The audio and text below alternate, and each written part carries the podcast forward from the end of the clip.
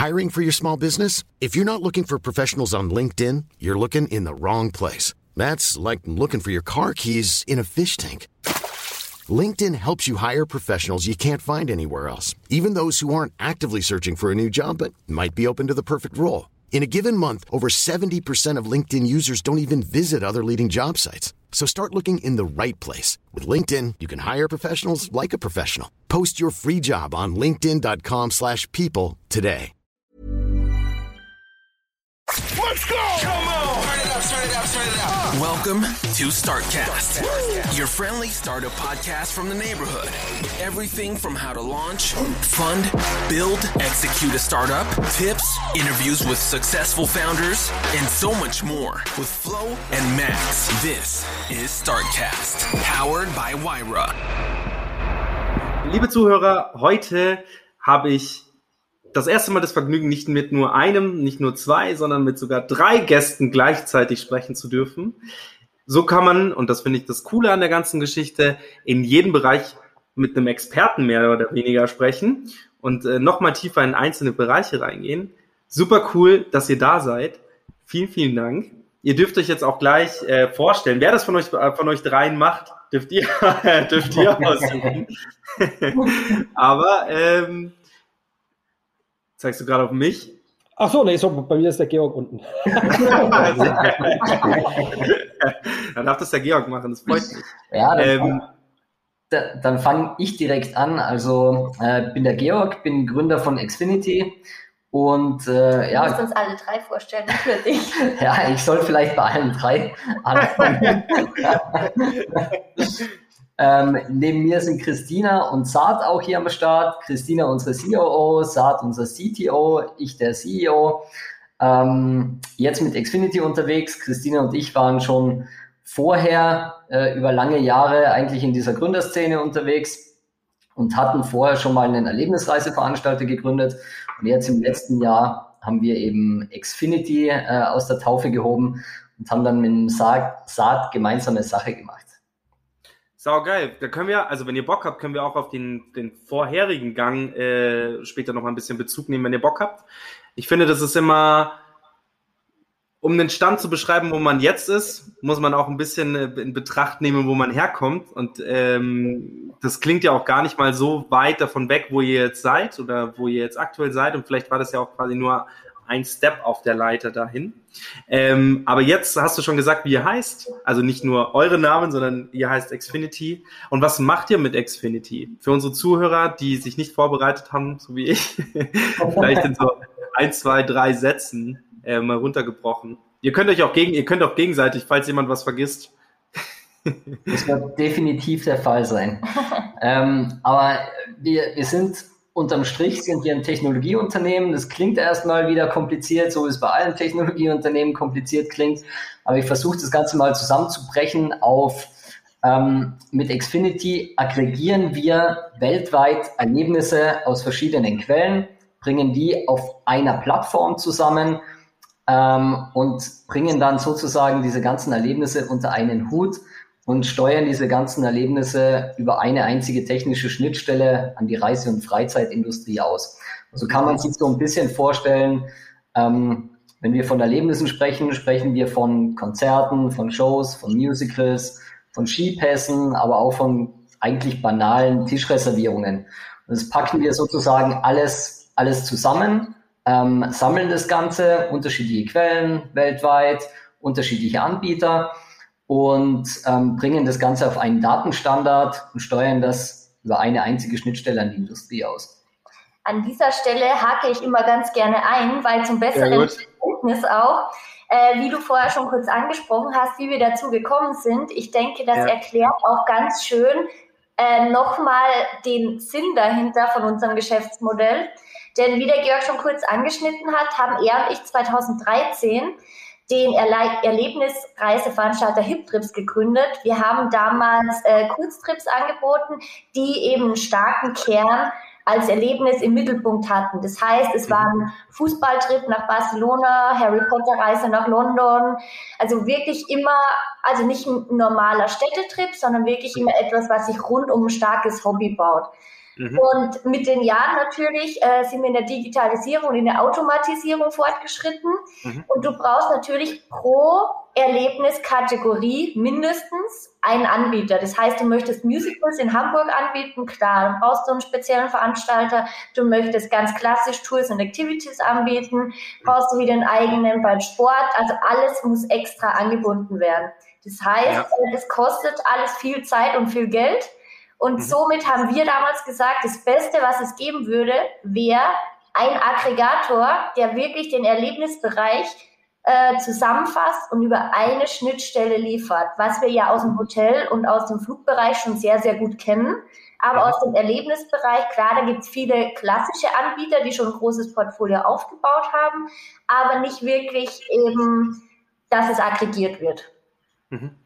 Genau, das wollte ich auch gerade nochmal fragen. Also wie hebt ihr euch ab? Die Steps hast du gerade beschrieben. Das ist das sozusagen, also euer Pendant für, ähm, für Flüge wäre flüge.de wahrscheinlich dann, oder? Dass man, man sucht einen Flug und der spuckt, spuckt dir dann zig Airlines aus und sagt dann, okay, die, die könnt ihr wählen. Und bei euch ist so, ich möchte nach Hamburg.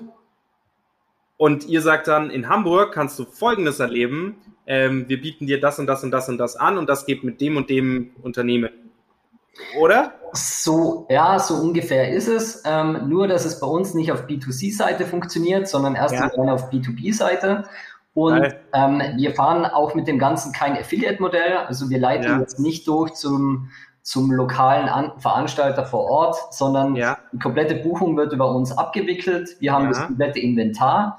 Ähm, mhm. Insofern ist es sehr einfach, weil die, also wir sprechen auch immer von der Freizeit- oder Reiseindustrie, an, an die wir das ganze Inventar abgeben oder der wir das ganze Inventar anbieten. Ähm, das sind im Grunde genommen von Reiseveranstaltern über Airlines, kann auch ein Kreuzfahrtunternehmen sein, das kann ganz, ganz verschieden aufgestellt sein.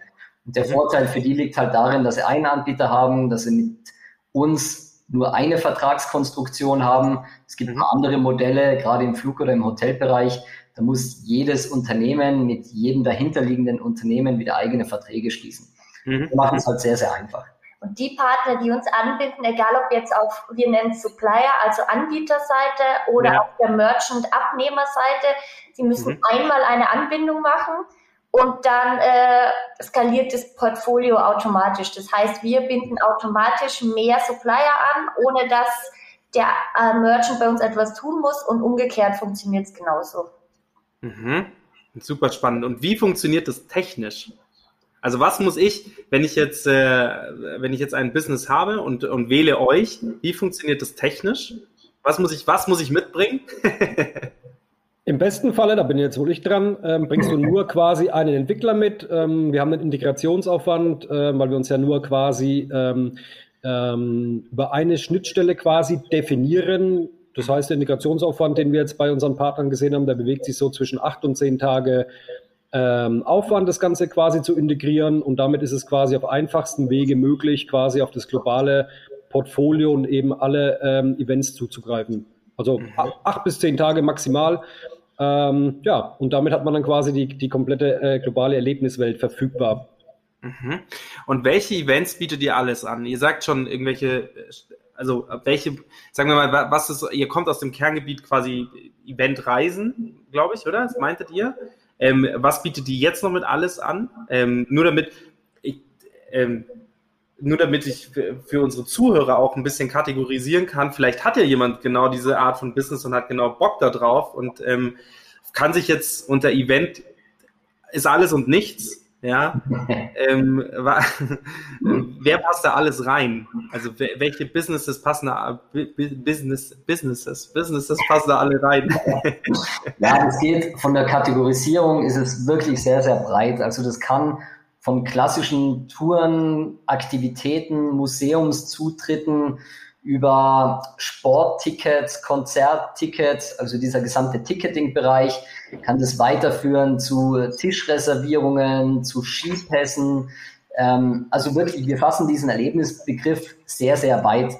Ähm, mhm. Ich glaube, viele da draußen kennen halt Get Your Guide standardmäßig. Die sind in mhm. klassischen Touren- und Aktivitätenbereich zu Hause. Und rund um, ich sage mal, ein, äh, ein Standard Get Your Guide Portfolio gibt's zur Gestaltung deiner Freizeit ja sehr viel mehr drumherum. Also nicht nur zur Gestaltung deiner Reise, sondern auch zur Gestaltung deiner Freizeit. Ja. Äh, eine Menge anderes Zeug. Also eben Musicals, Konzerte, ähm, keine Ahnung. Restaurants. Restaurants, banale Tischreservierungen, genau. irgendwelche. Das meine ich eben. Das hatte ich bei euch auf der Seite gesehen und ich, das, deswegen habe ich ja gesagt, Events ist für mich halt auch, für manche Leute auch einfach nur ein mega geiles Essen in einem guten Laden, an dem man vorher noch nicht gedacht hat. Und das ist ja manchmal auch schon ein Highlight einer Reise. Ähm, cool. Und wer, könnt ihr darüber reden, wer eure Technologie schon nutzt? So von ja. den von den, von den gängigen oder nicht gängigen oder wo, wo eure Schnittstelle schon angebunden ist? Bevor du erklärst, möchte ich noch kurz sagen, was noch wichtig ja. ist, ist, dass wir äh, ausschließlich Plattformen anbinden. Das heißt, mhm. wir arbeiten nicht mit einem einzelnen lokalen Anbieter ja. zusammen, sondern äh, konzentrieren uns wirklich auf Plattformen, die schon Inventar haben und womit wir auch dementsprechend skalieren können. Sowas wie OpenTable zum Beispiel. Zum Beispiel, ja. Ah, okay. Mhm. Genau, und wir hatten jetzt in dem Jahr, also wir haben letztes Jahr gegründet, letztes Jahr im März gegründet, sprich so die, die letzten Tage vor dem Lockdown war das noch. Oh. Ähm, glücklicherweise beim Notar gewesen. Ja, um, ja, ja. Und äh, wir hatten in dieser Zeit dann die Produktentwicklung angeschoben, haben da alles so an Ressourcen und Kapazitäten zusammengezogen und ja. hatten dann so das erste, den, den ersten großen Start in dem Jahr, ähm, März 2021 auf mhm, der mhm. virtuellen ITB. Also wem die ITB nicht sagt, ITB in Berlin, normalerweise größte Reisemesse der Welt. Ja. Ähm, die gibt es einmal in Berlin und einmal gibt es in Asien. Und die hat dieses Jahr nur virtuell stattgefunden, aber wir haben ja. diesen, zu diesem Zeitpunkt mit äh, ISO, ähm, also ISO Travel Solutions, ist ein großer Softwareanbieter für Reiseveranstaltersysteme oder allgemein für Reisetechnologie ist einer der Top drei Anbieter in Deutschland und mit denen hatten wir gemeinsam einen Showcase gebaut, um zu mhm. zeigen, dass die Technologie äh, verfügbar ist, dass sie im Einsatz ist. Mhm. Und im Grunde genommen können alle, ähm, alle Anbieter, die wiederum an dem ISO-System dranhängen, auf unser Portfolio zugreifen. Mhm. Krass spannend. Gut, dass ihr mir den, gut, dass ihr mir den, den Punkt auch gesagt habt mit Corona. Ich, ich will oder Lockdown. Ich wollte gar nicht so genau darauf eingehen beziehungsweise es ist immer, es ist immer ein bisschen schwierig. Ähm, wir hatten im Podcast einige, die ähm, gerade sehr viel virtuelle oder technische Lösungen angeboten haben, die halt gesagt haben, es ist mega, also wir haben Lockdown eigentlich überhaupt nicht gemerkt. Es gab andere, die ähm, gesagt haben, uns hat es vollkommen erwischt. Und bei der Eventbranche, das ist sowas, die ist ja immer noch nicht da. Also so, Reisen ist jetzt gerade erst wieder seit einem Monat so richtig möglich ähm, so von deutscher Seite. Ähm, könnt ihr darüber ein bisschen was erzählen? Eure Reise von Gründung letztes Jahr, quasi wirklich in der chaotischen Zeit bis jetzt? Weil das ist, finde ich, äh, Hand aufs Herz, das ist, man, man legt da alles rein, was man hat. Vor allem, also Geld, Zeit, Liebe, das ist ja auch ein Baby, das man dann da irgendwie aufbaut. Und dann kommt sowas wie Corona und du kannst es nicht, du, du kannst einfach nichts dagegen tun. Und ähm, könnt, ihr, könnt ihr vielleicht da über eure Reise mal so ein, zwei Sachen sprechen, weil ich glaube, euch hat's äh, für euch war es vielleicht nicht ganz so leicht. Also für uns war es gerade am Anfang auch so, dass wir gesagt haben, oh fuck, muss es, muss es denn wirklich jetzt so sein? Ähm, ja. Weil der Plan natürlich ein anderer war. Klar. Aber wie man jetzt in der Nachbetrachtung sehen kann, ähm, war es trotzdem für uns ganz gut, weil wir hatten, wir hatten das Glück, dass wir nicht keine Ahnung, ein Jahr oder zwei Jahre vor Corona, äh, vor Corona gegründet haben und dann irgendwie groß Funding eingesammelt haben und dann zerschießt ihr das Ganze irgendwie alles, sondern ja. wir haben oder wir hatten das Glück, dass wir diese gesamte Corona-Zeit in puncto Produktentwicklung nutzen konnten, dass wir eine Burnrate hatten, nahezu null, weil ähm, ja, man braucht nicht so viel, wenn man die, die Entwickler hat oder wenn man die Kapazitäten hat, um das Produkt genau. hinzustellen. Da war es für uns ganz gut, dass wir nicht irgendwie im laufenden Betrieb waren und schon eine Mannschaft von 50 Leuten da, weil dann hätte es nochmal ganz, ganz übel ausgesehen. Aber ja. so hatten wir das, also so ist es für uns sogar positiv, weil einerseits konnten wir diese Produktentwicklung durchziehen und andererseits ähm, hat halt jetzt jeder die Schnauze voll von zu Hause sitzen und das jeder will raus und jeder will was machen. Und genau. man sieht einfach die Zahlen aus den USA oder China, die ja schon ein bisschen weiter sind in dem ganzen Bereich. Äh, da explodiert halt die Nachfrage in dem Bereich. Also egal ja. wohin man sieht und egal in welchem Erlebnisbereich, da geht's halt, da geht's halt ohne Ende ab wie sonst was. Man bemerkt auch in den Gesprächen mit potenziellen Partnern auf der Abnehmerseite, auf der Merchant-Seite, dass halt viele Bock haben, jetzt das, ihr eigenes Angebot zu erweitern. Das heißt, Erlebnisse noch dazuzunehmen oder noch mehr Erlebnisse dazuzunehmen. Und daher ist das Feedback bisher sehr, sehr gut, weil natürlich ja. es ist eine schöne Möglichkeit, wenn du über eine einzige Schnittstelle wirklich dein Erlebnis, äh, ab, den Erlebnisbereich abdecken kannst. Das ist, äh, ich sage immer, sowas ist dann das Apple-Phänomen. Anmachen und es funktioniert. Und wenn, und wenn das damit, mit, wenn ihr sozusagen auch diese Armbinder seid und sagt, hey, wir brauchen eigentlich nur einen Techie bei uns sitzen und das sollten die meisten eigentlich mitbringen. Und ich glaube, selbst wenn sie wahrscheinlich kein Techie hätten, dann hättet ihr die Lösung intern, dass man sagt, okay, wir finden einen Weg. Ähm, aber eigentlich wollt ihr ja nur Leute, die schon äh, eine gewisse Tragweite haben. Dementsprechend haben die einen Techie da sitzen und dann seid ihr die einmalige Anbindung. Ist ja super geil. Ich würde in meinen ersten, in meinen ersten Fla Fragen, äh, Fragenblock springen und der nennt sich Key Facts und das ist so das Wer wie was zu eurer Firma. Und weil ihr das auch gerade schon gesagt habt, ähm, ihr habt die meisten Fragen schon beantwortet. Ich ratter trotzdem mal durch. Ähm, und zwar, wie viele Leute seid ihr eigentlich gerade? Wir sind im Moment neun Leute, ähm, davon fünf wow. Entwickler, ja, davon fünf Entwickler. Ähm, das ist ganz, ganz gut, ist eine ganz gute Größe, wie wir jetzt gerade funktionieren können. Und natürlich ist der, der absolute Key-Part, wenn wir schon bei den Key-Facts sind, ist natürlich ja. der, der Entwickler-Part. Also mhm. Technologiebude, äh, ja, klare Geschichte. Absolut, aber ich sage trotzdem, neun Leute letztes Jahr gegründet, sauber, wirklich, Hut ab und alle Leute mit durchgezogen, durch äh, stark. Oder zumindest, zumindest aufgebaut. Also durchgezogen ja. wäre wär zu viel, also quasi nicht von Stunde null neun Leute. Ja, klar, klar. Aber wenigstens wart ihr so smart und hattet gleich einen Techie mit an Bord. Klar, ihr wolltet ein Tech-Unternehmen gründen, ja. aber wenigstens habt ihr euch gleich jemanden an Bord geholt über die Gründungsgeschichte, wie ihr euch kennengelernt habt und wie das dann so zustande kommen wir zum Schluss. Ich will, das ist immer für mich das Allerwichtigste, ähm, wie man zum Gründen kam und wie man sich kennengelernt hat. Dementsprechend packen wir das ganz hinten. Es bleibt immer am längsten im Ohr. ähm, genau. Äh, also Mitarbeiter seid ihr neun Leute, also ihr drei plus, äh, plus eben noch weitere sechs. Finde ich ziemlich stark. Wo geht's hin? Wohin, wohin orientiert ihr euch? Sucht ihr gerade Leute, dass man das vielleicht auch ein bisschen einorientieren kann? Also wir haben vor allem natürlich immer Bedarf oder sind immer daran interessiert, mit starken Backend-Entwicklern zu sprechen. Das ist gerade in unserem Bereich extrem wichtig. Ähm, Saat, da kannst du vielleicht nochmal etwas ausholen, aber Backend ja, ist für uns natürlich Zentrum. Ja, gerne. Sag, sag gerne ein bisschen dazu, auch genau vielleicht die, die, die Richtung, in die du suchst wie gesagt, wir haben ein paar Zuhörer ähm, und ihr werdet nicht die erste, die ersten, die wir miteinander vermitteln. Also da gab es schon ein paar tatsächlich. Also wenn da jemand Interesse hat, immer her damit. Ja, wir sind immer ähm, auf der Suche tatsächlich nach ähm, vor allen Dingen leidenschaftlichen Entwicklern, die wirklich Bock mhm. auf die Sache haben, die sich mit dem Unternehmen identifizieren können.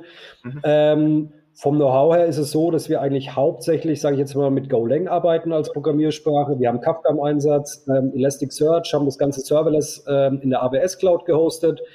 Und ähm, wie gesagt, es ist gar nicht notwendig, dass man jetzt so äh, der Super Senior ist, ja, mit 35 Jahren Erfahrung oder so. Man muss einfach Bock haben auf die Sache.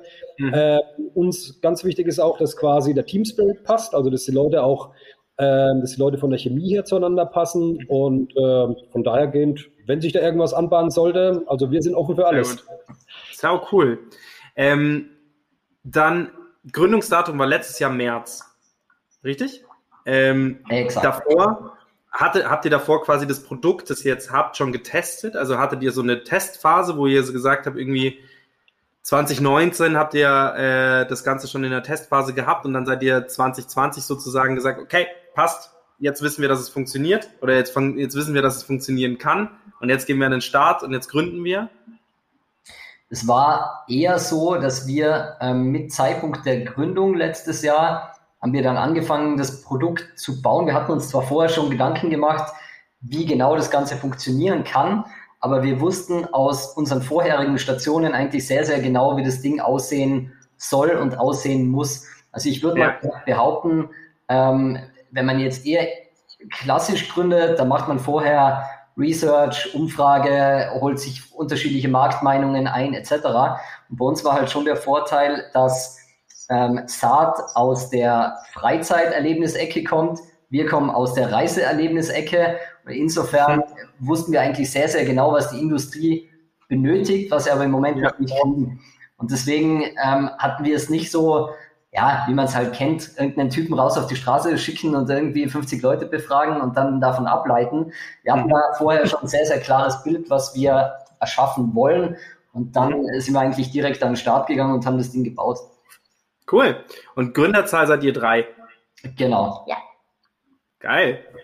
Nice. Dann sind wir mit dem ersten Fragenblock sozusagen schon fertig und haben mal so die Grundstruktur geklärt für unsere Zuhörer, was, ähm, was euch angeht, wie viele Leute ihr seid, dass ihr sucht und so weiter und so fort. Finde ich super spannend. Vor allem den Punkt, ähm, dass ihr so positiv auch über das letzte Jahr sprecht, dass ihr sagt, hey, wir hatten super Zeit, unser Produkt auf alle kleinsten Feinheiten zu testen, ähm, auch äh, Trial and Error und jetzt funktioniert's und jetzt können wir dann stark gehen, weil jeder auch Bock hat ähm, auf Events und die Eventbranche natürlich jetzt auch, wie du es eben sagst, in, äh, in den USA auch schon wieder boomt und das lässt auch jemanden, der quasi nicht in der Branche ist, sondern eigentlich nur Konsument. Ich bin ja quasi dann User, ich bin ja nur indirekt User eurer Lösung, aber genau, ich, ich kann dieses Gefühl beschreiben, äh, oder gut beschreiben oder gut nachvollziehen, wie das ist. Ich, ich habe Bock.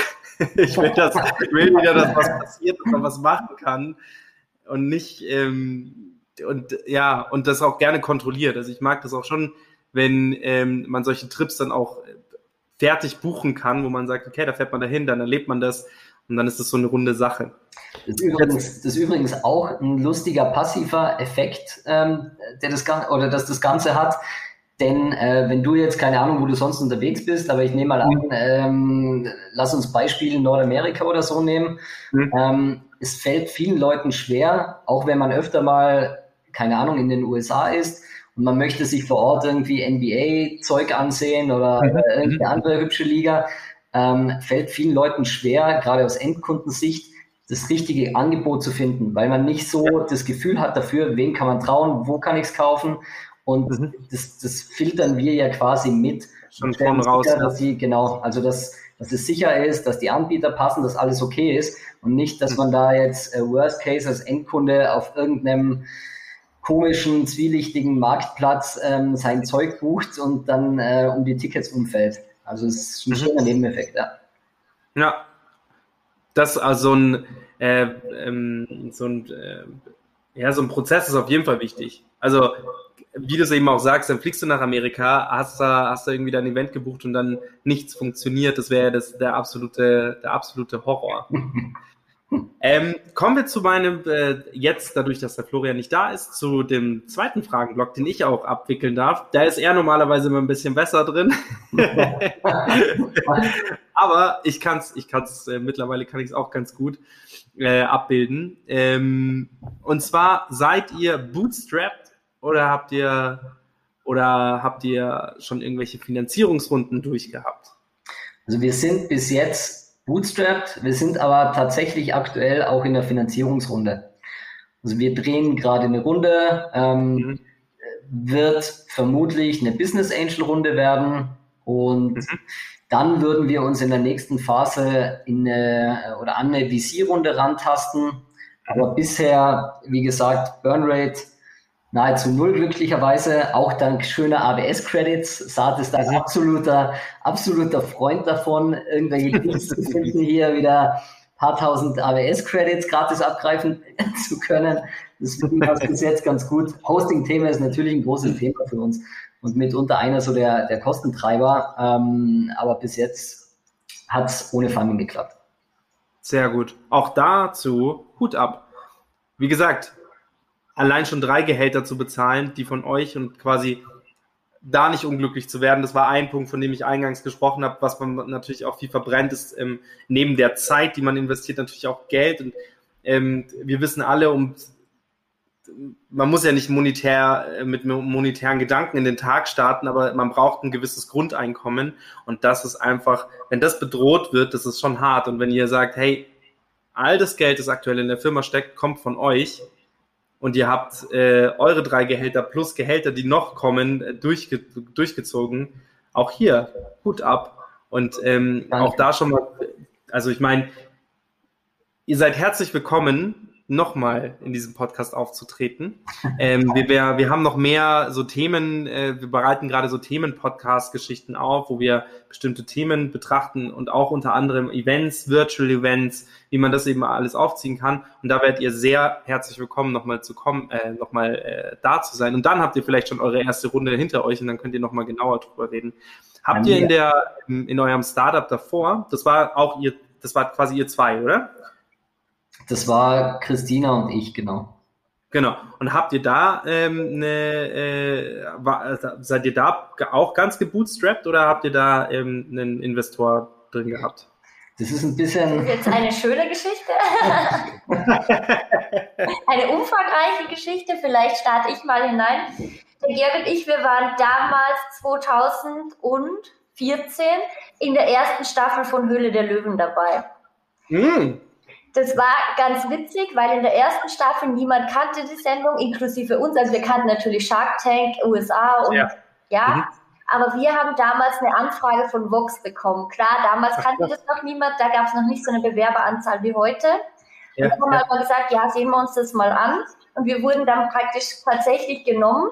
Und zu dem Zeitpunkt, wo wir zugesagt haben, wusste man auch nichts darüber, wer wird in der Investorenriege sitzen. Mhm. Also wir sind da wirklich ja, Genau, wir sind da komplett blank mal rein. Und wir haben auch ganz kurzfristig die Zusage bekommen, es war eine Woche davor oder eine, eineinhalb Wochen. Und mhm. klar, was, dann haben wir halt noch ganz schnell ein TV-Training absolviert, weil wir wollten natürlich jetzt nicht komplett äh, unerfahren da reingehen und natürlich äh, auch mit den Unternehmenszahlen alles perfekt vorbereitet. Und kurz davor haben wir dann erfahren, dass zum Beispiel Jochen Schweizer in der Riege sitzen wird was Perfekt. natürlich jetzt mal von der Theorie super gepasst hat, weil Erlebnisse, ja. klar. Ja, ja. Hatten dann glücklicherweise auch wirklich das Glück, dass das genauso geklappt hat. Also wir haben die Zusage bekommen und wurden dann, also wir haben nicht, ich sage mal, nicht nur ein monetäres Investment bekommen, sondern wurden damals in die Jochen Schweizer Gruppe integriert als Start-up, als Reiseveranstalter speziell für Erlebnisse was uns natürlich von viel schnelleres Wachstum ermöglicht hat als alleine, weil alleine, mhm. wenn du halt eine guten, gute Firma im Hintergrund hast, hast du schon als Startup ja. viel mehr Vertrauen bei den Leuten. Und das haben wir dann aufgebaut und 2019 im Oktober haben wir dann inzwischen an Pro7 verkauft, weil inzwischen gehören Jochen Schweizer und Meides ja zusammen mhm, mhm, und haben dann die Firma 2019 verkauft. Das ist super geil. Und ich weiß, dass du am ähm, oder dass du vorhin gemeint hast, die Gründungsgeschichte müssen wir ja am Ende machen. Oh, aber, aber die, die, Gründungsgeschichte umschließt halt auch, äh, Saad war über lange Jahre CTO von Jochen Schweizer. Äh, darüber ah. haben wir kennengelernt, über die Geschichte und somit ist der Bogen jetzt auch wieder geschlossen. Ähm, das hätte ich als nächstes gefragt, quasi. was, dein, was dein Kontext ist, Saad, wie du da quasi dann reingespielt hast. Aber witzig, ich habe äh, für die Vira war, ähm, die haben ein 5G Tech Lab und ähm, da ging's äh, oder beziehungsweise die haben dieses Tech Lab eröffnet und diese 5G-Technologie verkürzt ja die Latenzzeiten. Das heißt, du kannst viel größere Daten ganz, ganz kleiner Geschwindigkeit, äh, ganz, ganz kurzer Zeit ähm, ähm, abrufen. Das bedeutet auch, dass du Events eben virtuell erleben kannst und zwar nahezu live. Wenn jetzt äh, heute weiß ich nicht, Coldplay in der äh, Olympiahalle spielen würde, die haben nur eine bestimmte Anzahl an Sitzen und du könntest theoretisch auch teilhaben, indem du einfach deine 360-Grad-Brille oder dein, dein Handy dann irgendwie mitnimmst, kannst du äh, ansehen, also kannst du das live erleben. So, darum ging das. Und es ging ein bisschen auch um den Wandel von, von Events und Jochen Schweizer hatte da eben einen, einen Slot und da habe ich ihn kennengelernt jetzt vor ein paar äh, Monaten. War sehr, war auf jeden Fall sehr netter Kontakt. Und was ich krass an ihm fand, ähm, eine, eine Sache jetzt nur mal dazu, was ich krass an ihm fand, äh, er ist hochgekommen und hat gesagt, so nach dem Motto, um was geht's hier eigentlich? und hat auf der Bühne dann einen Vortrag gehalten, wo allen die Ohren geschlackert haben, wie geil das dann auf einmal doch vorbereitet war, wie kompetent er das rübergebracht hat, auch vor allem wie sympathisch, wie ehrlich. Und das war echt schön ähm, dann anzuhören von dem, ähm, von dem, ja, und ich meine, äh, Jochen Schweizer ist ja jetzt, sagen wir mal, ist ja auch kein kleiner Name, sondern ist ja äh, riesig. Absolut. Und also wir haben ihn auch über die Jahre so kennengelernt, dass er ein extrem guter Redner ist. Ja. Ich glaube, ich war vor, also nicht sieben, acht Jahren schon, aber mittlerweile ja. dürfte er dann nochmal anständig verfeinert haben. Ähm, und ich weiß zwar nicht auswendig, wie oft er sowas macht, aber er, er macht es, glaube ich, häufig und auch sehr gerne. Mhm. Aber das ist ja auch wieder geil, dass die euch dann da reingenommen haben, Jochen Schweizer euch mit reingenommen und so habt ihr euch kennengelernt. Und Saad, wie lange warst du dann bei Jochen Schweizer insgesamt? Also ich war insgesamt sieben Jahre bei Jochen Schweizer und war dann auch in der Phase, wo ich sage jetzt mal, ähm, der ganze IT-Bereich relativ stiefmütterlich behandelt wurde. Ja. Und irgendwann ist man dann auf den Trichter gekommen, ah, vielleicht ist Jochen Schweizer im Kern doch eher ein Technologieunternehmen. Ich meine, ähm, alle Vertriebswege waren im Prinzip digital, ja, 98 Prozent der Prozesse, klar, ähm, ja. haben irgendwie ähm, ähm, mit, mit IT-Unterstützung funktioniert und äh, letztlich war es dann so, dass, dass man mir beim Bewerbungsgespräch gesagt hat, ja, ja, IT sind schon acht, neun Leute da und so weiter und wird alles super und äh, fangen wir am ersten Tag dort an, ähm, komm ins Büro, sitzt genau eine Person da, ja, und äh, die, die war schon so kurz vor, vor Mutterschaftsurlaub und ähm, da hat man mir vergessen zu sagen tatsächlich, dass, dass die ganzen ähm, Mitarbeiter eigentlich externe Agenturen und Dienstleister sind und äh, ja. eigentlich in-house niemand, niemand da ist. Ähm, hat mich aber nicht abgeschreckt. Ähm, letztlich war es klar, wohin die Reise gehen muss. Man hat dann über die Jahre hinweg haben wir ähm, eine, eine IT-Bude aufgestellt mit 50 Entwicklern und UX-Designern, ähm, die dann auch als eigene Gesellschaft innerhalb der Jochen Schweizer Gruppe quasi als zentraler Dienstleister fungiert hat. Und äh, das war eine mega spannende Reise. Ja? Also gerade so der, mhm. der ganze Bereich agile ähm, ähm, Projektmethoden und so weiter, da, da sind wir durchs Tal der Tränen gelaufen, ja, noch und nöcher. Klar, man hat äh, immer so die Frage, welche IT-Themen sind die wichtigsten und äh, mhm. wie können wir dann Priorisierung vornehmen. Ähm, mhm. wir mussten gucken, dass wir den ganzen ähm, Tech-Stack quasi konsolidiert bekommen ähm, und das Ganze auch irgendwie State of the Art ausrichten. Also Höhle der Löwen, ja, das war so ein bisschen ein Überraschungseffekt. Da wusste, wusste zwar jeder, ja, da kommt irgendwas und, und Jochen wird irgendwie dabei sein, aber was das quasi für einen Effekt auf die ähm, Technologie hatte bei uns, wusste eigentlich so niemand. Ähm, also spätestens als Jochen dann quasi das Investment äh, getätigt hat, ja, und gesagt hatte, irgendwie bei Christine und Georg steigt da ein, sind bei uns ähm, quasi innerhalb von einer Minute 70 bis 100.000 Leute quasi auf die E-Commerce-Seite und das hat uns natürlich schön die ganze Infrastruktur zum Wackeln gebracht.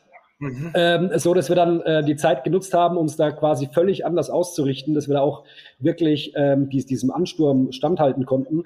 Und das ist auch letztlich später, später bei allen anderen Investments passiert, ja, dass man gesagt hat, ähm, also wir haben dann Gott sei Dank ein paar Wochen vorher erfahren, um wen geht's denn da, durften uns mit denen schon austauschen und haben deren Webseite auch noch fit gemacht, damit es quasi während der TV-Show nicht zusammenbricht, das Ganze. Ähm, also war eine super spannende Zeit tatsächlich, super viel gelernt, viele nette, interessante Leute kennengelernt.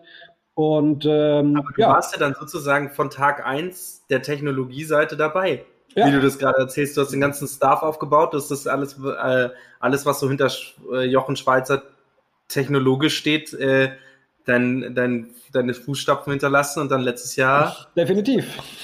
und, wann, und wann bist du raus? Also wann bist du bei Jochen Schweizer dann raus? Also ich bin ungefähr ein halbes Jahr nachdem das Unternehmen an ProSieben verkauft äh, wurde raus.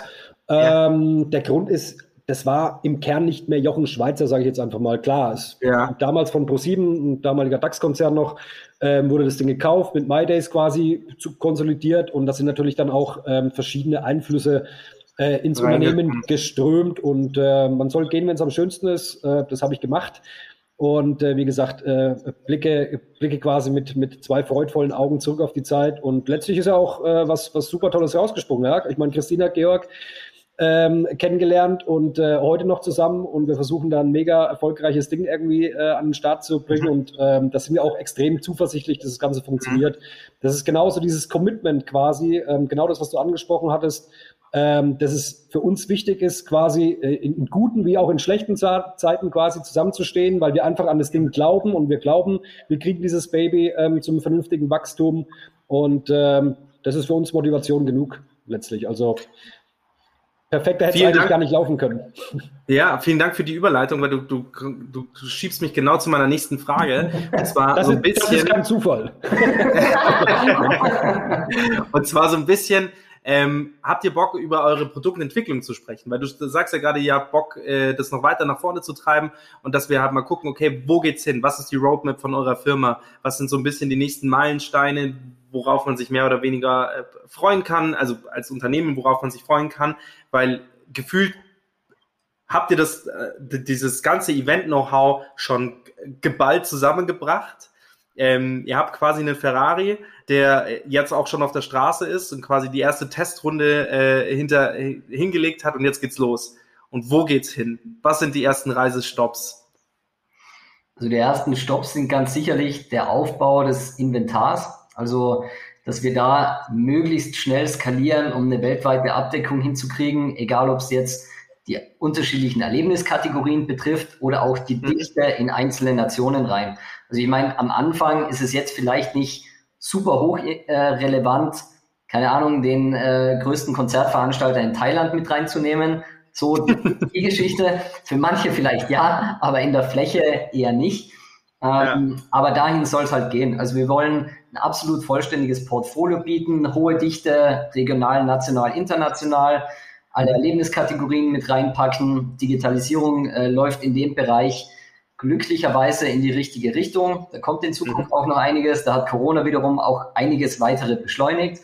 Also wenn man nur dran denkt, dass jetzt zum Beispiel auf unserer Supplier-Seite, da war es vor zwei, drei Jahren vollkommen untypisch, dass über irgendwelche Schnittstellen außer Buchen noch was anderes möglich ist. Und die Anbieter stellen natürlich jetzt um oder haben schon umgestellt, dass zum Beispiel Storno oder Umbuchung darüber auch möglich ist. Weil diesen kompletten Pain und diesen kompletten Aufwand, ja der mit Corona einherging und mit den ganzen Stornos, den will sich halt niemand mehr manuell antun.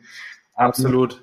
Deswegen Supplier-Side extrem wichtig, aber natürlich auch in Richtung äh, Industrie ebenso super wichtig, dass wir die mit, ja, mit Funktionen und mit Optionen bespielen, damit die wiederum an ihre Endkunden genau das aussteuern können, was ihre Endkunden mhm. möchten. Also da geht's standardmäßig von Sortier, Filteroptionen, ähm, bis hin zu intelligenten Möglichkeiten, wie man dem Endkunden, wenn, wenn man den Endkunden kennt, dass man ihm speziell, wenn der jetzt zum Beispiel in Hamburg ist über ein Wochenende und man weiß über den Endkunden, der Endkunde ist ein Fußballfan, dass man ihm als Fußballfan halt nicht die, ja, ähm, was sage ich jetzt schlechtestenfalls, äh, irgendeine, keine Ahnung, eine, eine Hochzeit-Freizeitaktivität ausspielt. Also irgendwas, mhm. das überhaupt nicht passt. Mhm. Und so in die Richtung geht's, damit man da intelligent entwickelt und intelligente Angebote ähm, aussteuert. Mhm. Und wenn ich jetzt, wenn ich jetzt mal so, was wäre, was wären eure, wenn ihr euch einen Kunden vorstellen könntet, den es jetzt aktuell schon gibt, vielleicht hört ja jemand von der Firma zu, wer wäre das? Also so, wo ihr sagt, okay, das wäre wirklich ein geiler Case, den könnten wir uns cool vorstellen, den zu integrieren. Ähm, ihr müsst jetzt auch keine Namen nennen, aber vielleicht einen bestimmten Bereich. Denn vielleicht kann man sich das ja auch äh, hören, wo ihr sagt, hey, da könnten wir uns wirklich nochmal von anderen abheben, ähm, weil wir den mit reinbringen können. Weil, wie gesagt, ihr deckt ja nicht nur die klassischen Events ab, sondern eben auch Restaurantbesuche und so weiter und so fort. Und das ist ähm, auf jeden Fall ein, spannender, ein spannendes Portfolio. Aber wodurch würdet ihr euch sozusagen nochmal abheben wollen? Ja,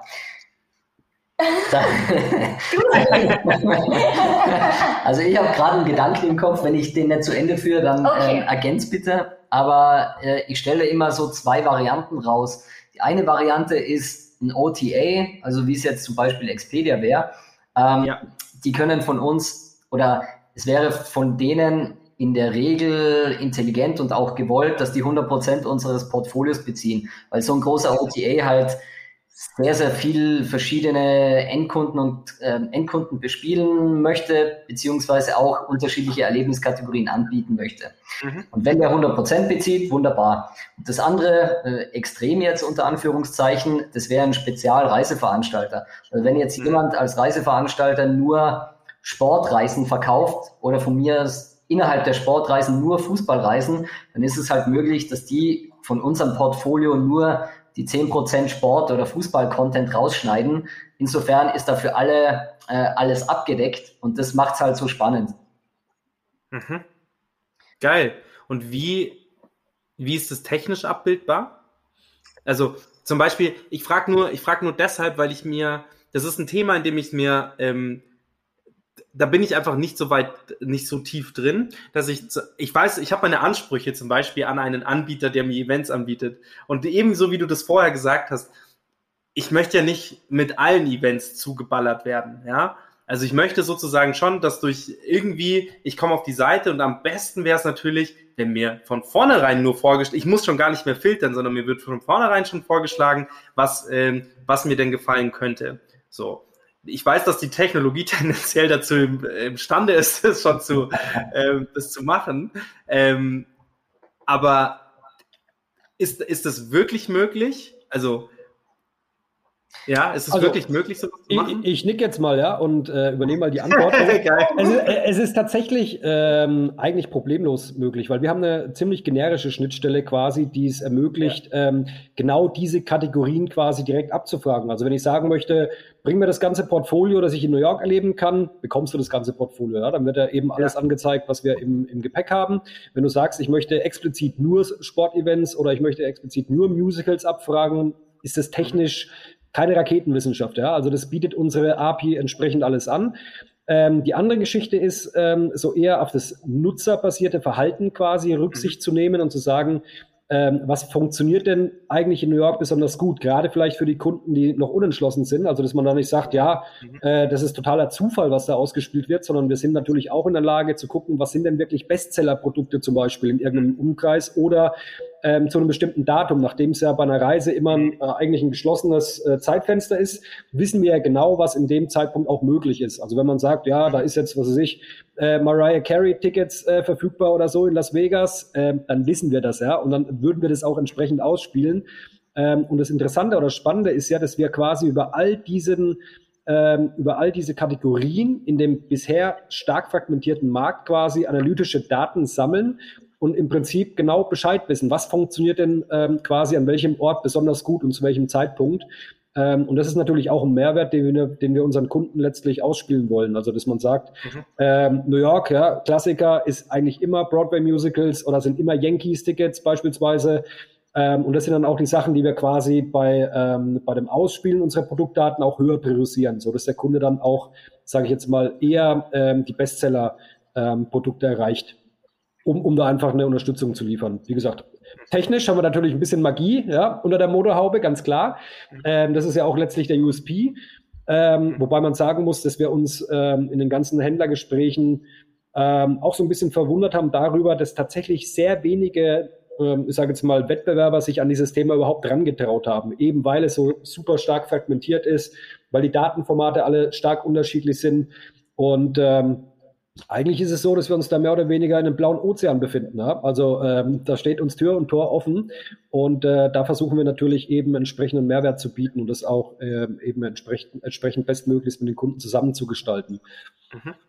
Also auch was jetzt die Supplier-Integration angeht, ja, wenn man sagt eben, was ist denn auf unserer Roadmap, wen würden wir jetzt als nächstes anbinden wollen, um unser Produktportfolio mhm. zu erweitern, ähm, dann ist es nichts, was wir jetzt irgendwie ähm, zusammen im stillen Kämmerlein tun oder so. Also da sind wir im regen Austausch quasi mit unseren Interessenten äh, ähm, und äh, versuchen da eben auch genau das so zu berücksichtigen, wie Sie der Meinung sind, dass es Sie bestmöglich unterstützt, um Ihr Business quasi voranzubringen. Cool. Ja, ja, ich meine, ihr habt ja auch immer sage ich mal, einen Schlag austauschen. Ihr hört ja auch quasi immer direkt vom, vom, äh, vom Businesspartner sozusagen, was ist gewünscht, was ist gebraucht. Und ich glaube, dass ihr grundsätzlich da auch die Ideen umsetzen könnt. Ähm, Jetzt habe ich noch ein paar Marketingfragen tatsächlich. Das ist eigentlich, lustigerweise wäre das mein Bereich, weil ich mache relativ viel Marketing, aber den Bereich hat eigentlich immer der Florian. Ich weiß gar nicht warum. ich, werde, ich werde mir jetzt zu eigen machen.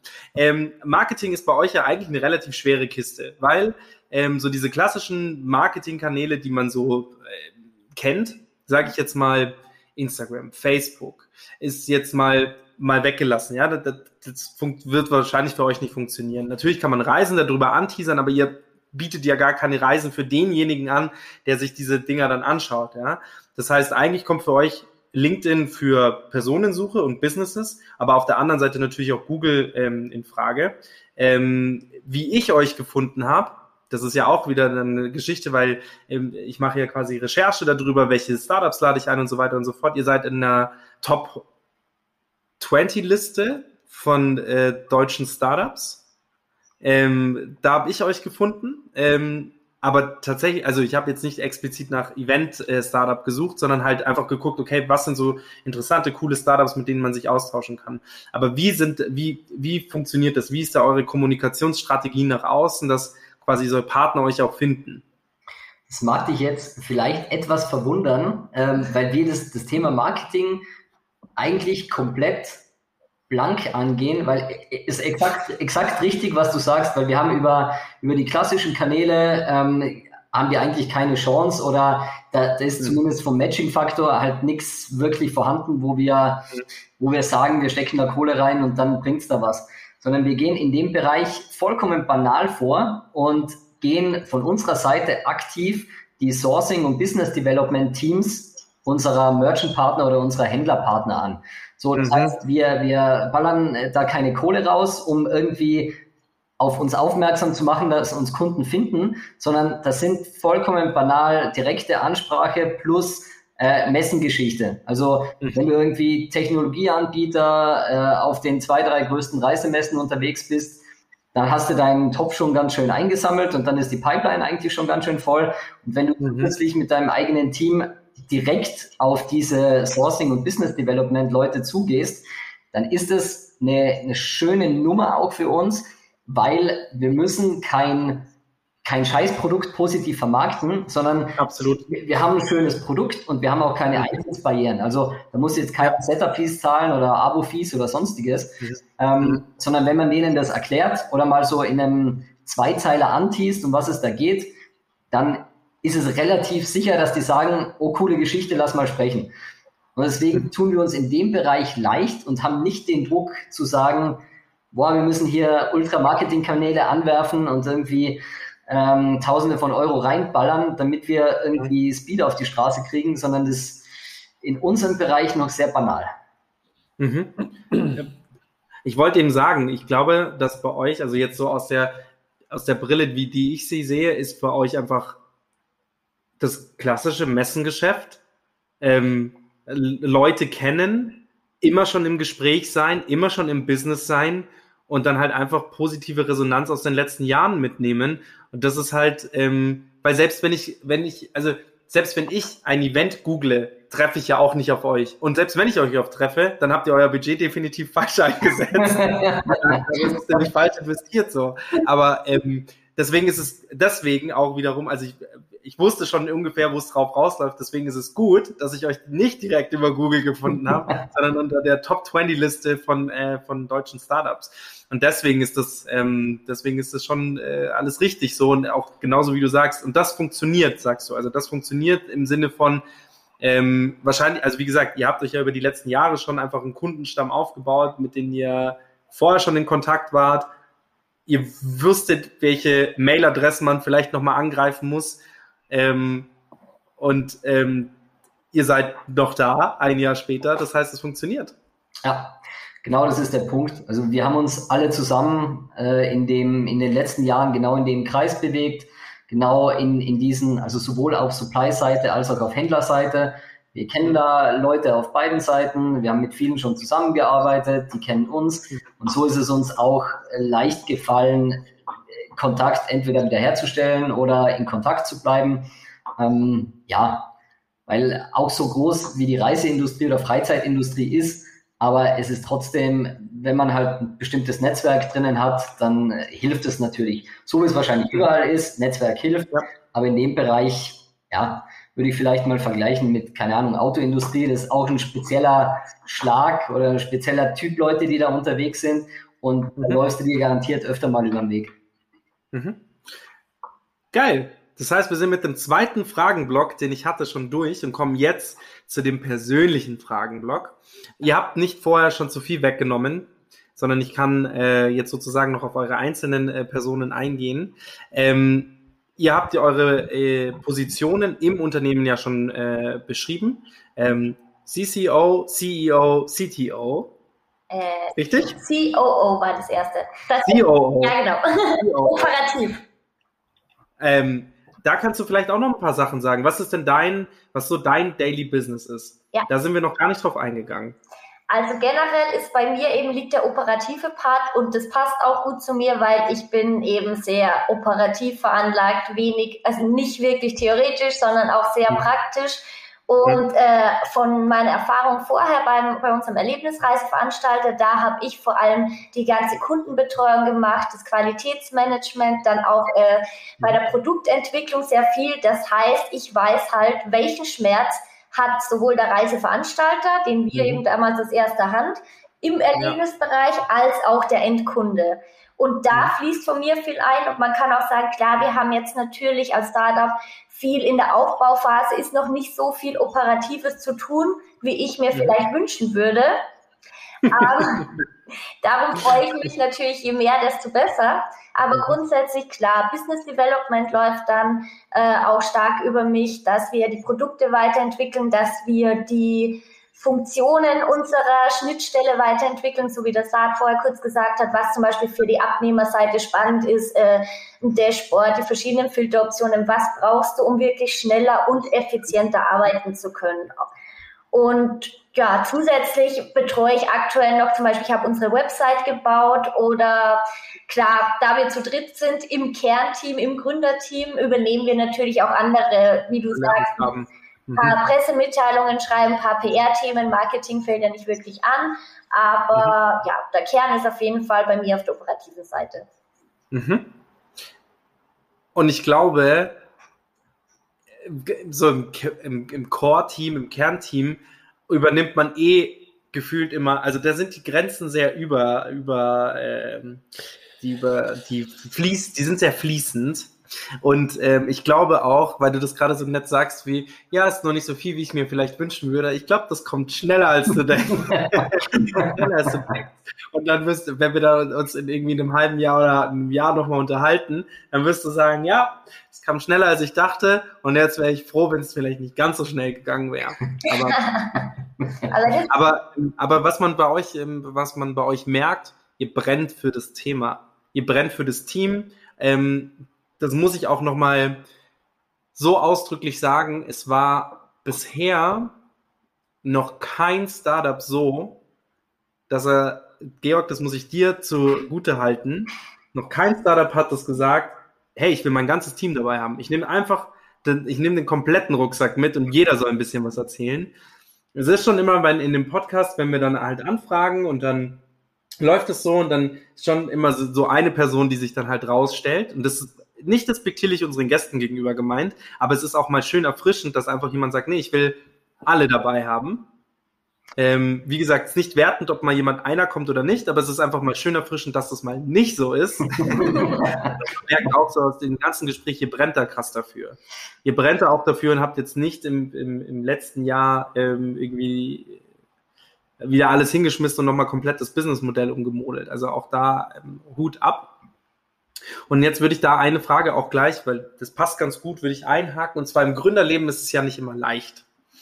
Und man stößt gerne mal auf Situationen, ähm, wir haben es immer Niederlagen betitelt, die man so, die man so erlebt, aber ich würde es gar nicht mehr Niederlagen nennen, weil das ist so negativ. Manchmal sind es auch einfach nur Erlebnisse, wo du halt sagst, okay, und aufgrund dessen habe ich jetzt, also das waren einschneidende Erlebnisse und aufgrund dessen habe ich so und so weitergemacht. Vielleicht hat jeder, jeder von euch einen Punkt, den er vielleicht mitgeben kann, weil für unsere Zuhörer, für, für unsere Gründer ist genau solche Punkte wichtig, was man dann beachten kann, soll, muss, aber vielleicht auch, dass man nicht aufgeben sollte. Ich finde das ganz schön, dass du sagst, dass man es nicht wirklich Niederlage betiteln soll, weil irgendwie, wenn eine Niederlage fühlt sich Ja. nur zu dem Zeitpunkt, wo es schief läuft, als Niederlage Ja. an. Sobald Ja. du den Punkt überwunden hast, blickst du so zurück, dass du sagst, gut, das war nicht richtig oder gut, war scheiße, was auch immer. Aber es hat sich doch irgendwas ergeben. Und Ja. was ich sagen kann, ist, was wir bei unserem ersten Startup auf jeden Fall gemacht haben, ist, dass wir zu schnell zu viel wollten. Also wir wollten Hm. zu professionell reinstarten, was natürlich zu schnell auch Geld verbrannt hat. mhm. und wo wir uns dann schon an manchen an manchen Punkten wirklich verzettelt haben. Das ist natürlich ein großes Learning, das was ich sage jetzt mal wir, aber ich sage jetzt mal, also ja, was der Georg und ich vor allem mitnehmen, weil nicht zu schnell, zu viel, auch, also man will natürlich professionell anfangen, nur man kann von Anfang an nie alles wissen. Und da haben wir jetzt eine ganz lustige Überleitung. Während einem unserer härtesten Tage, da haben wir nämlich den Saat kennengelernt. und der Saat kann das, glaube ich, jetzt richtig schön erzählen, weil das echt eine witzige Geschichte ist. Im Nachhinein ist es witzig.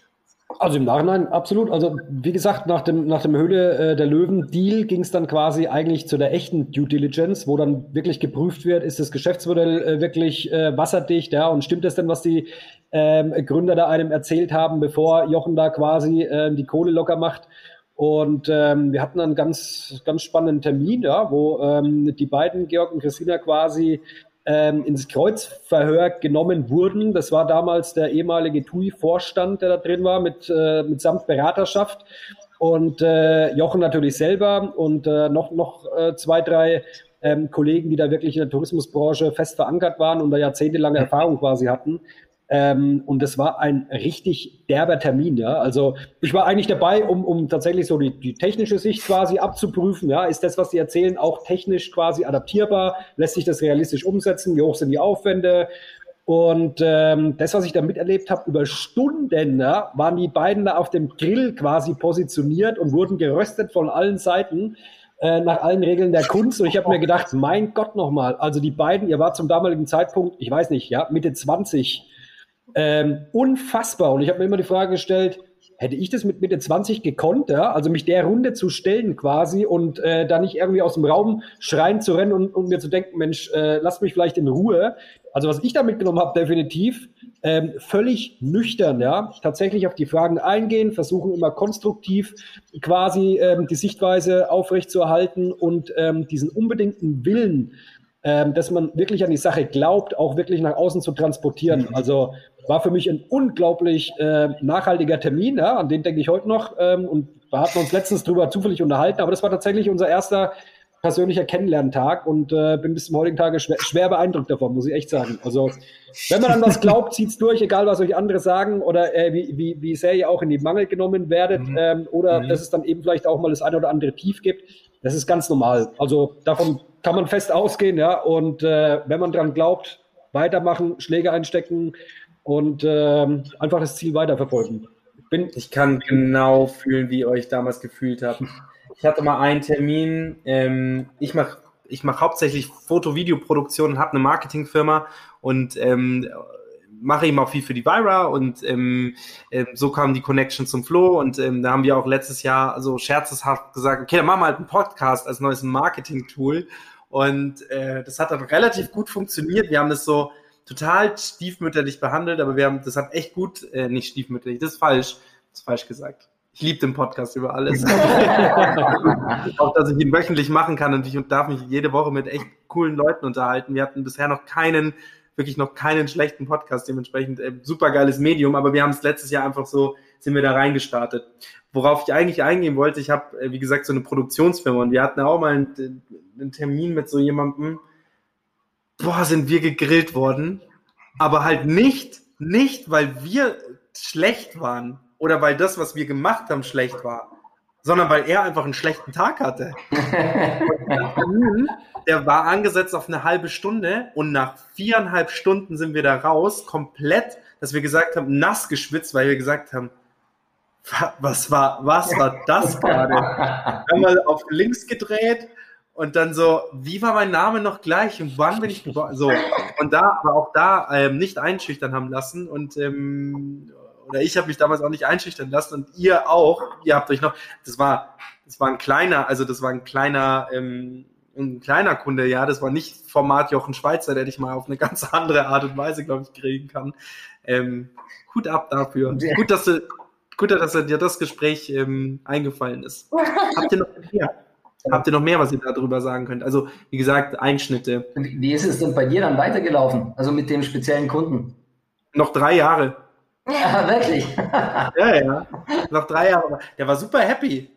Der hatte, wie gesagt, der hatte einfach nur einen schlechten Tag und dann hat er sich wahrscheinlich nicht richtig abgeholt gefühlt und dann äh, ein Ventil gefunden. und, auf dem, und aus dem Ventil vier Stunden lang Luft rausgedrückt, bis dann das Ventil leer war und dann, äh, dann am nächsten Tag war super. Haben die drei Jahre, drei Jahre danach noch weitergearbeitet. Ich meine, es gibt ja auch spezielle Charaktere, ja. Die wollen auch einfach mal testen, wie standhaft ist denn mein Gegenüber, ja, wenn mal ein bisschen Gegenwind kommt und kann er das ab oder ähm, ich glaube, das kann auch tatsächlich mal ganz konstruktiv sein, wenn man so eine Situation durchlebt. Und ja. Äh, ja. bei dir hat es ja geklappt, offensichtlich auch dann drei Jahre noch. Hat es auch, ja, ja. Wir sind auch im, also wir haben dann nicht aufgehört, zu, äh, miteinander zu arbeiten, weil es nicht mehr gepasst hat, sondern weil ähm, ich bin da immer relativ realistisch. Ich sage dann schon so Sachen wie, ich glaube, ich bin nicht mehr der Richtige für deine, für die, für die positive Weiterentwicklung.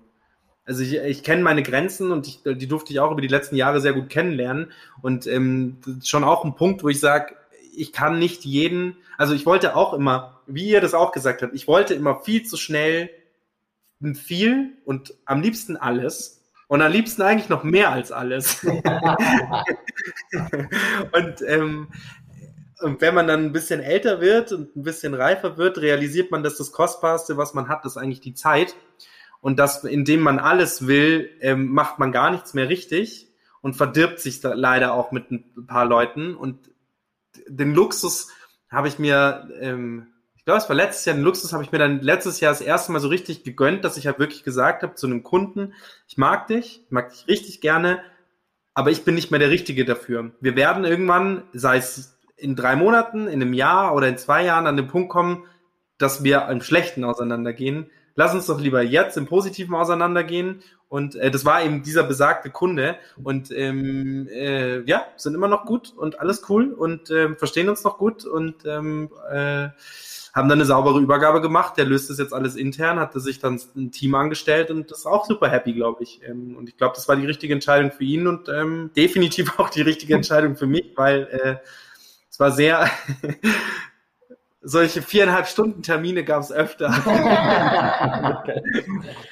Aber wenn man es auf dem Niveau lösen kann, dann ist es doch super. Ist ja für alle super. Dann ich glaube, es ist ein Reifungsprozess, oder? Also ich meine, es ist ja bei euch ähnlich. Ihr werdet jetzt auch nicht mehr, ihr werdet jetzt auch nicht mehr alles mit euch machen lassen und wahrscheinlich vorher ähm, Reißleinen ziehen, wenn ihr sagt, hey, es passt einfach nicht für uns. Oder halt mit, mit uns. Ja. Vorher gibt man halt alles. Es ist ja nicht so, dass man sofort aufgibt, sondern dass man halt einfach sagt, hey, die Zeit ist zu schade, aber vielleicht finden wir gemeinsam einen Case für dich. Ähm, aber wir sind's nicht. Und dann behält man in einen positiven Gedanken und dann ist es vielleicht so, dass man weitervermittelt wird, egal wie. Also ich glaube, ähm, solche Verbindungen kommen dann schon auch immer wieder. Ja, absolut. Kann ich dir 100% recht geben, ja.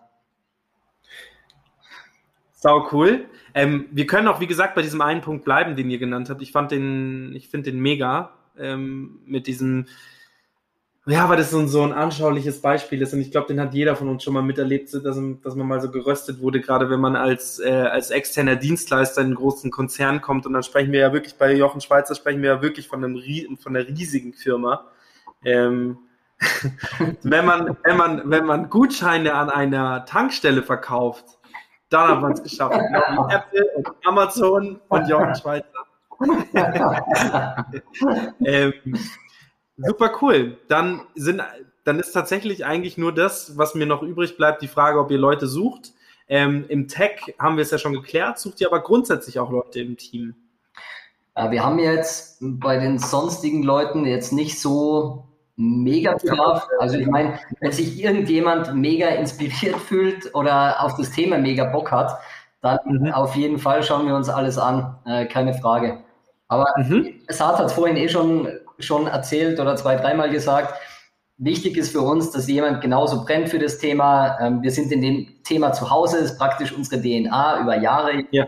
Äh, wenn da jemand genauso brennt, genauso Bock hat, einfach irgendwie was riesengroßes rauszustampfen, was Geiles zu machen und dazu mhm. auch noch das Produkt. Also ich, ich selber sage immer, wir haben ein geiles Produkt. Das Produkt ist top, also nicht nur die Schnittstelle, sondern auch mit dem, mhm. mit dem man sich beschäftigt dann tagtäglich. Man beschäftigt sich auch inhaltlich mit Konzerten und mit Zeug, Ähm, das, das möchten halt viele. Und mein Worst-Case-Beispiel ist halt, wenn ich den ganzen Tra Tag mich nur mit ähm, Schrauben beschäftige oder so, dann mhm. fehlt mir dann die In Inspiration. Also es gibt sicher Leute, die wahnsinnig ja. viel Spaß dran haben, irgendwelche Schräubchen in irgendwelchen Schächtelchen rumzureichen, keine Ahnung.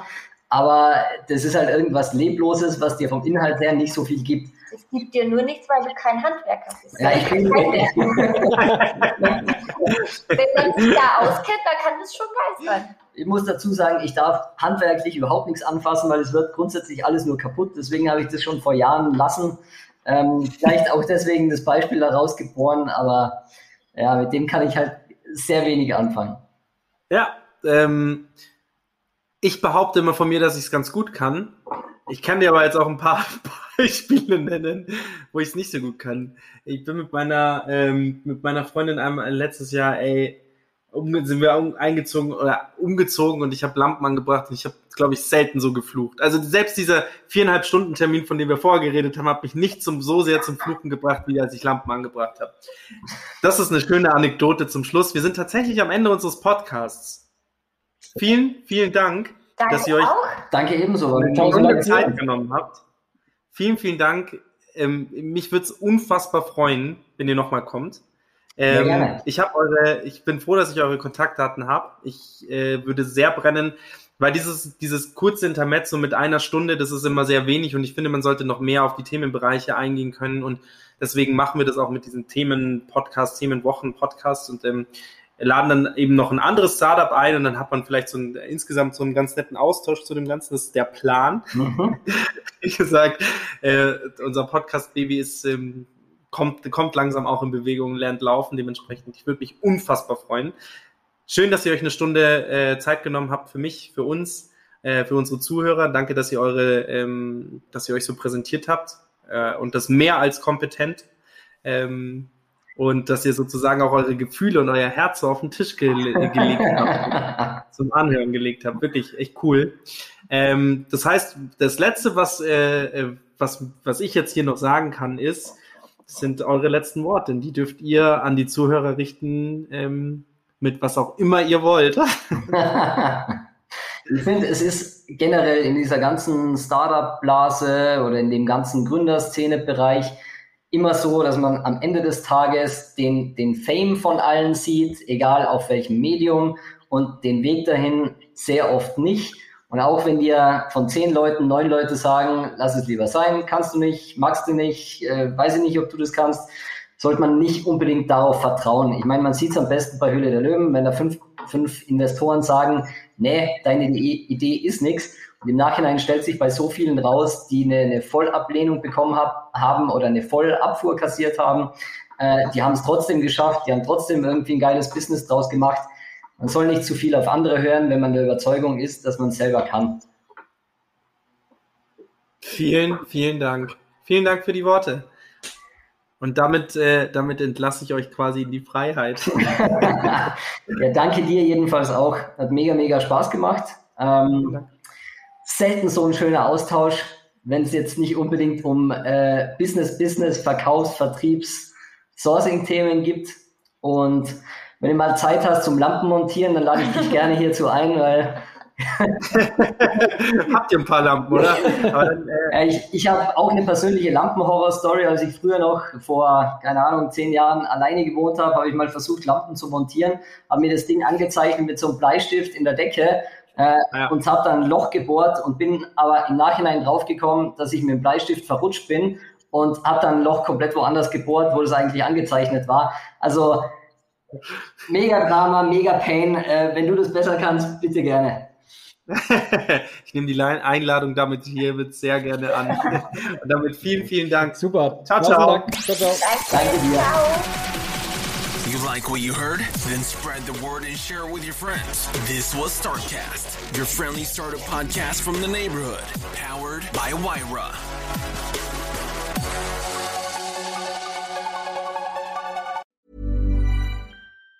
Even on a budget, quality is non-negotiable. That's why Quince is the place to score high-end essentials at 50 to 80% less than similar brands. Get your hands on buttery soft cashmere sweaters from just 60 bucks, Italian leather jackets, and so much more. And the best part about Quince, they exclusively partner with factories committed to safe, ethical, and responsible manufacturing. Elevate your style without the elevated price tag with Quince. Go to quince.com slash upgrade for free shipping and 365-day returns.